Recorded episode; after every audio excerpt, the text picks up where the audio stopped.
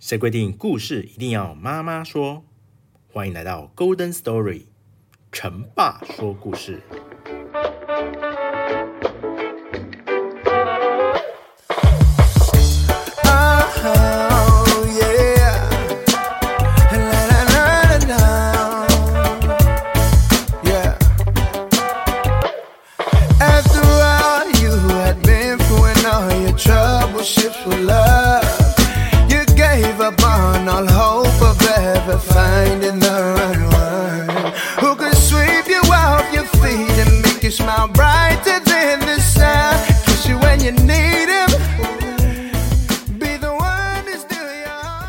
Hello，大家好，欢迎来到 Golden Story，成爸说故事。在上次的故事呢，侦探维克托跟巴奇莱公主啊互相测试了对方，而最后啊，警察还抓到了另外三名俄国的国际犯罪窃盗集团。虽然还不知道犯罪集团的首领叫什么名字，但是呢，还有一个重大的发现是。舞女爱丽丝·曼森啊，就是已经死前写给他的情人的信哦。信里面包含了写到了说德奥特莱男爵啊，可能策划一笔大买卖的里面的一些事情，而故事就从这里继续下去喽。马尔伯夫街的插曲搅得维克托非常不好受，让别人去管小房子凶杀案。去侦查沃吉拉尔街凶杀案，这些对维克托来说根本不在乎。他对这两个案子感兴趣，只是因为他们与亚森罗平的行踪有关。可是有关亚森罗平的事，别人最好不要插手。甚至亚森罗平的同伙，似乎也应该由他来办。维克托觉得自己有必要到金署去一趟。于是他走路走到附近的车库，取出放在那边的汽车，然后啊，在僻静处换上了制服。不出维克托所料，预审法官已经把那一封信啊拿拿给男爵看了。当男爵看完这封信的时候，瘦的变了形的脸呐、更扭曲了。这个女人，我把她从泥潭里拉出来，她却打算跟别人一块逃走。可恶啊！德奥特莱莱斯科老头是你杀的，对不对啊？男爵默不作声，他的脑海里此时只有因为情人背叛所带给他的深深伤害，其他的事啊，就像像窃盗案、凶杀案，好像都跟他丝毫没有关系。相较之下，居斯塔夫·勒罗姆依旧是红光满面。他的心情似乎没有因为坐牢而受到影响。莫莱翁专员把头转向他：“居斯塔夫·勒罗姆先生，我们刚刚取得您的园丁阿尔弗雷德的新证词。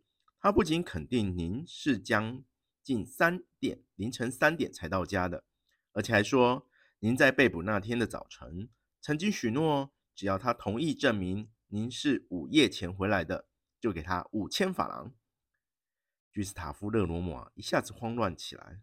过好一阵子，他才强装笑脸说：“啊，是真的吗？其实我是被人给弄烦了，赶快想快点，快刀斩乱麻，马上做个了结。也就是说，您承认有收买的企图喽？好，这又添了一桩一条罪状。”勒罗姆急得跳了起来。他指着自己那张自以为讨人喜欢的脸说：“怎么？难道我跟这位出色的德奥特莱一样，也长了一张杀人犯的脸吗？难道我跟他一样，也被内疚压垮了吗？”一直沉默的维克托提了一个问题：“勒罗姆先生，听您刚才那句话的意思，您认为男爵先生真的是杀害莱斯科的凶手，是吗？”勒罗姆张了张嘴，似乎想说出自己的看法，但立即又改变了主意。他嘀咕了一句说：“这应该是你们自己的事吧。”后来，不管维克托怎么问，勒罗姆始终是这句话。没办法，这次的提审又是毫无结果。当晚，男爵企图撞墙自杀。那封爱丽丝的信啊，对他的刺激实在太大了。维克托和莫莱翁互不信任，彼此都对自己正在进行的调查守口如瓶。维克托抽空又去了一趟加尔什，再次拜访了加布利耶尔·德奥特莱和昂利叶特·勒罗姆。有很多的念头像流星划过他的脑海，一些事实自动地显露出来。排列在真相的周围，他决定再到沃吉拉尔街那间房子去看看。有两个警察在那守门，门一开，维克托就看到了莫莱翁专员。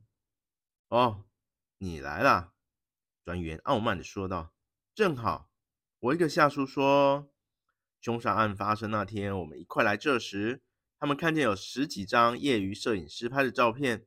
他记得你看过那些照片。”哦，他们记错了吧？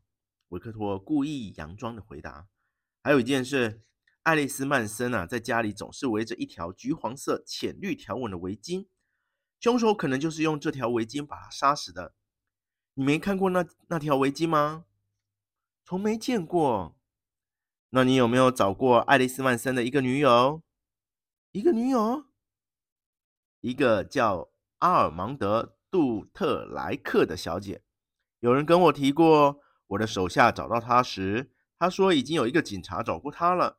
我想应该是你，那不是莫莱翁啊！气急败坏的叫人请来那位姑娘。维克托使了一个眼色，让那年轻女子不要乱说话。她先是一愣，不明白是什么意思，然后恍然大悟，于是就含糊其辞地演起戏来。莫莱翁自然也就一无所获了。两人一同回到警察总署。莫莱翁心里有气，故意不搭理维克托。维克托啊，为自己在这一回合战胜了上司感到高兴。他轻松地说：“我要向您道别。明天我要动身去外地，有一条有趣的线索。”哦，是吗？莫莱翁不以为然。哦，对了，我忘了告诉你，局长要召见你。有什么事吗？有关一个司机的事。你要求找的那一个把德奥特莱从北站载到圣拉扎尔站的司机，我们找到他了。可恶！你应该早点告诉我啊！维克托一边抱怨一边飞奔上楼去。长官，维克托一进门立刻问说：“你问过他了是吗？”德奥特莱是让司机直接把他送到圣拉扎尔火车站的吗？不是，半路下了车？没有，没有。他让司机把他从北站载到新型广场，又从新型广场载到圣拉扎尔火车站，不知道想干什么。哦，维克托若有所思，然后又问：“那个司机呢？”他没跟任何人说他来警察总署的事吧？到这过夜，他没跟任何人说过话吧？没有。他现在在这里是因为你说过想见他，而且还说见到他两个小时后就能把国防债券交给我们，所以我就把他留下了。他是开车来的，喏，他的车还停在院子里呢。这件事有这么重要吗？绝对重要。你有把握吗？长官，我只能说自己有建立在严密推理上的把握。够了，维克托，当警察的一切行动不是靠推理，就是靠偶然。别卖关子了，还是说清楚吧。好吧，维克托不慌不忙地说了起来。先前发生的事大家都知道，我就略过不提了。不管怎么说，星期五早晨。德奥特莱就是带着这笔赃款到情妇家去的。这两个逃亡者啊，来到北站，等着开车时刻的来临。可是因为某些我们还没有弄清楚的理由，他们临时又改变了主意，不走了。当时是五点二十五分，德奥特莱打发走情妇后，自己坐另一辆汽车，在六点钟到达圣拉扎尔火车站。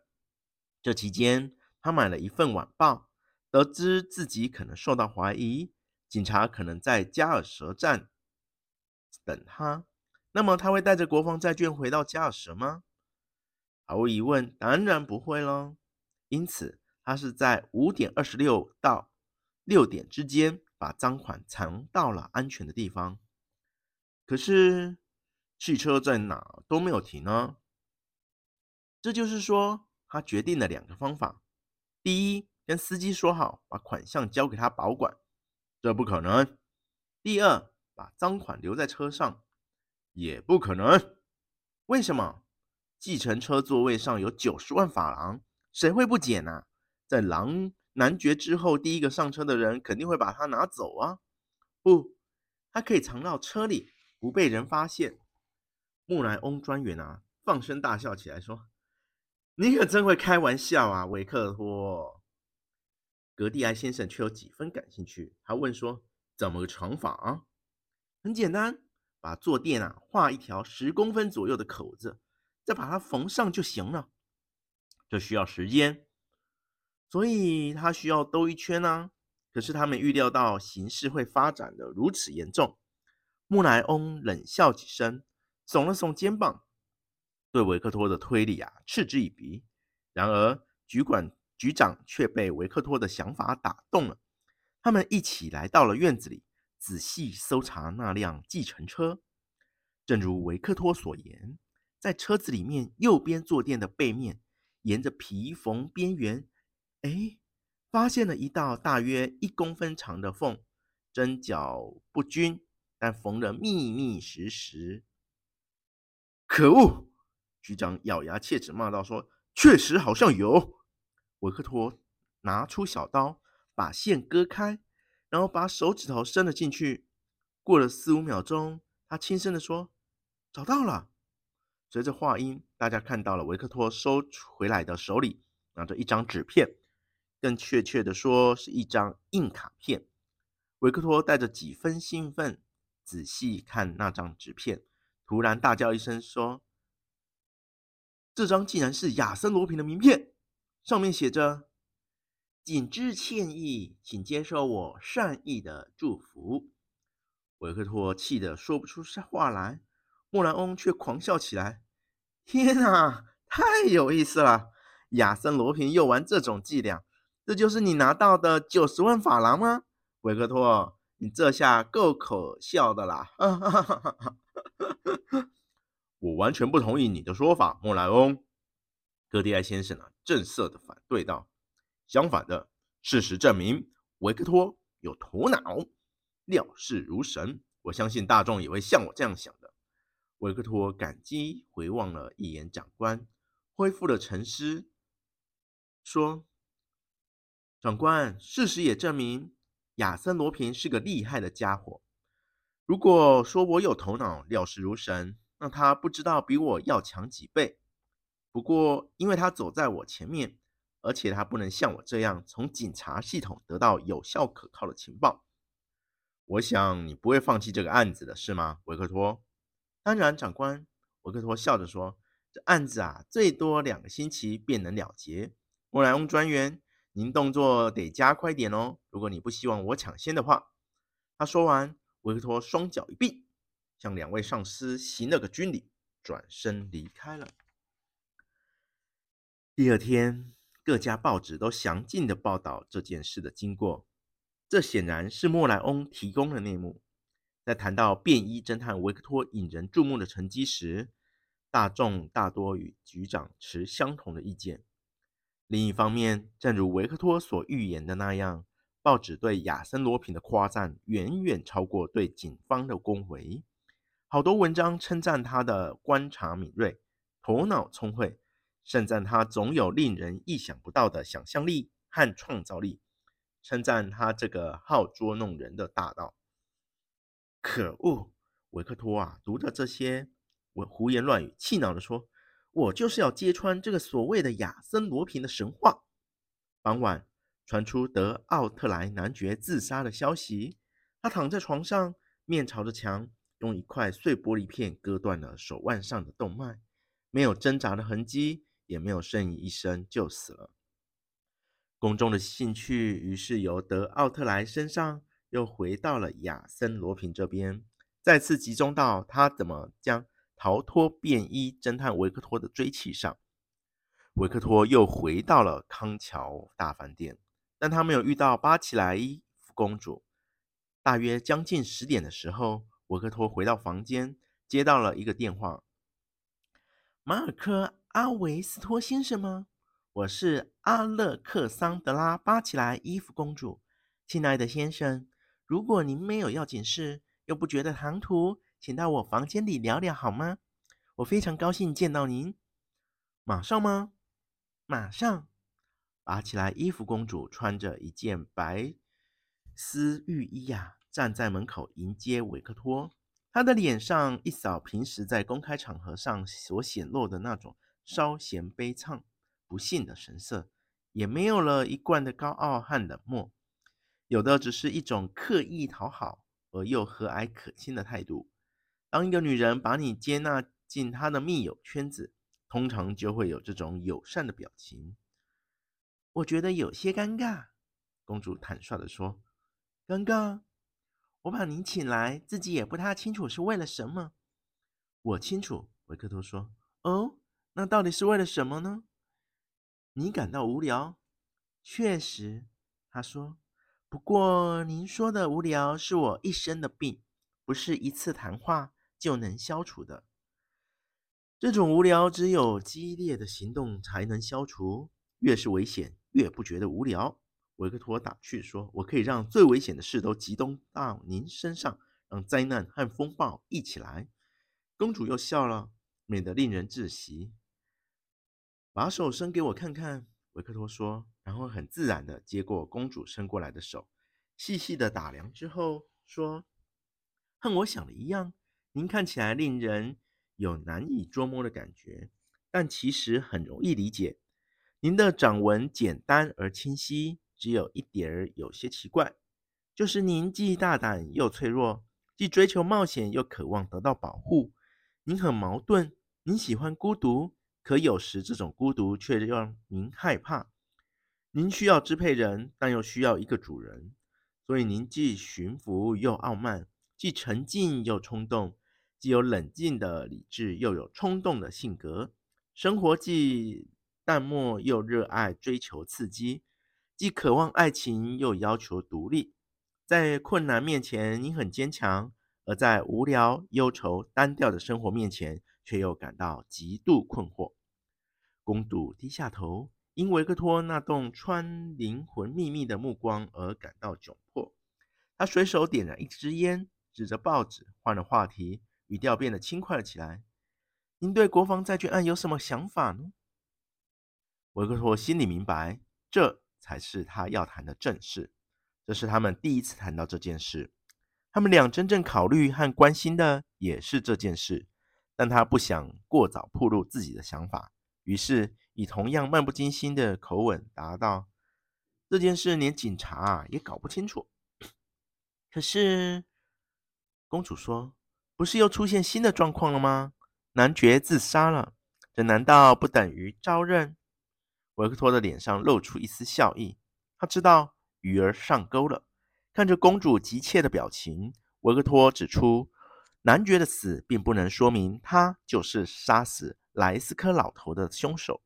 这里面可疑的人还很多，比如勒罗姆跳窗逃跑的女人的情夫，还有亚森罗平等人。都有作案的嫌疑。另外，关于那个在电影院碰到的女人，是否就是沃吉拉尔街被人碰到的女人？是否是他杀死了爱丽丝？维克托都以一种假设的语气提了出来，而且他很明白地告诉公主，在这个案子里，真正有看头的应该是亚森罗平与便衣侦探维克托的较量。这一次，公主表现了对亚森罗平的关注。维克托知道自己再次挑起了对方的胃口，是时候收网了。于是他假装神秘地约公主两天后的下午啊，去一个有趣的地方。在那个地方，维克托当着公主的面偷走了由拉尔莫纳所伪装、专门销赃的珠宝商的一件手镯，以此向公主证明自己和亚森罗平是同一路人。但这一个举动似乎没有达到预先的目的。公主什么话也没有说，就告辞而去了。维托心里有点喘喘不安，他不知道自己选的这条路是否正确，而莫莱翁那边却正大张旗鼓地进行着。据维克托和公主一起偷手轴已经整整四十八小时了。维克托在房间里吃过午餐，站在阳台上透气。突然，他发觉整个饭店被警察包围了，于是他下了楼。在大厅的走廊里与拉尔莫纳碰面。从拉尔莫纳那，维克托获悉，警察们正在执行莫乃翁的命令。他们把旅客登记表上面所有单身的英国住客的名字全部都挑了出来，准备一个一个的盘查。拉尔莫纳担心这些警察认出维克托，因此要维克托快点从自己守着这道门出去。而维克托却有自己的打算，他想带公主一起走，但是。当维克托来到公主的房间，向她说明来意时，却遭到了公主的拒绝。无奈之下，维克托只好提到毕米歇以及其与爱丽丝被杀案的联系。他对公主说：“如果警察真的抓住了毕米歇，那么就会揭开关于一个女人的真相。”公主为之动容了。她先是非常激动，接着又显出几分的沮丧。他对维克托说自己已经不在乎别人怎么看待他了，但是毕米歇是无辜的。他请求维克托救救这可怜的年轻人，不要让他落到警方的手里。维克托在一种说不清的心态下答应了公主的请求。他冒险找到了毕米歇，要求对方和自己走，但似乎太迟点。当他们正要离去时，两位侦探推门而进，他们带走了维克托。留下一个叫卢伯的看守毕米歇。莫莱翁把饭店经理当成自己的临时办公室。他看了维克托一眼，没有多说什么，就交给了另一个助手。听说下属把毕米歇留到房间里，莫兰翁很着急的想上楼去，但一位上了名单而又赶着搭火车的先生拖住了莫兰翁，耽误了他将近四分钟。等莫兰翁带人来到了三三七房，却发现卢伯被堵着嘴，捆在屋子内。莫兰翁急忙为卢伯松绑。卢伯说：“袭击他的是两个人，不知道从什么地方冒出来的。”莫莱翁气急败坏，指挥手下立刻展开搜查。走廊里传来一片喧哗声。莫莱翁三步并两步跑过去，只见走廊尽头站了很多人，正弯腰看着什么。莫莱翁拨开人群，看到地上躺着一个人。据围观者说，有人刚刚在两个棕榈树花盆之间发现了他。只见他浑身是血，昏迷不醒。卢伯和一直尾随在莫莱翁后面的维克托都认出了，他就是那个英国人毕米歇。今天的故事就讲到这边。如果喜欢这节目的话，欢迎订阅《Golden Story》成爸说故事。并且在 Apple Podcast 给我一个五星评论，并留言推荐给其他听众。谢谢收听，我们下次再会。special love.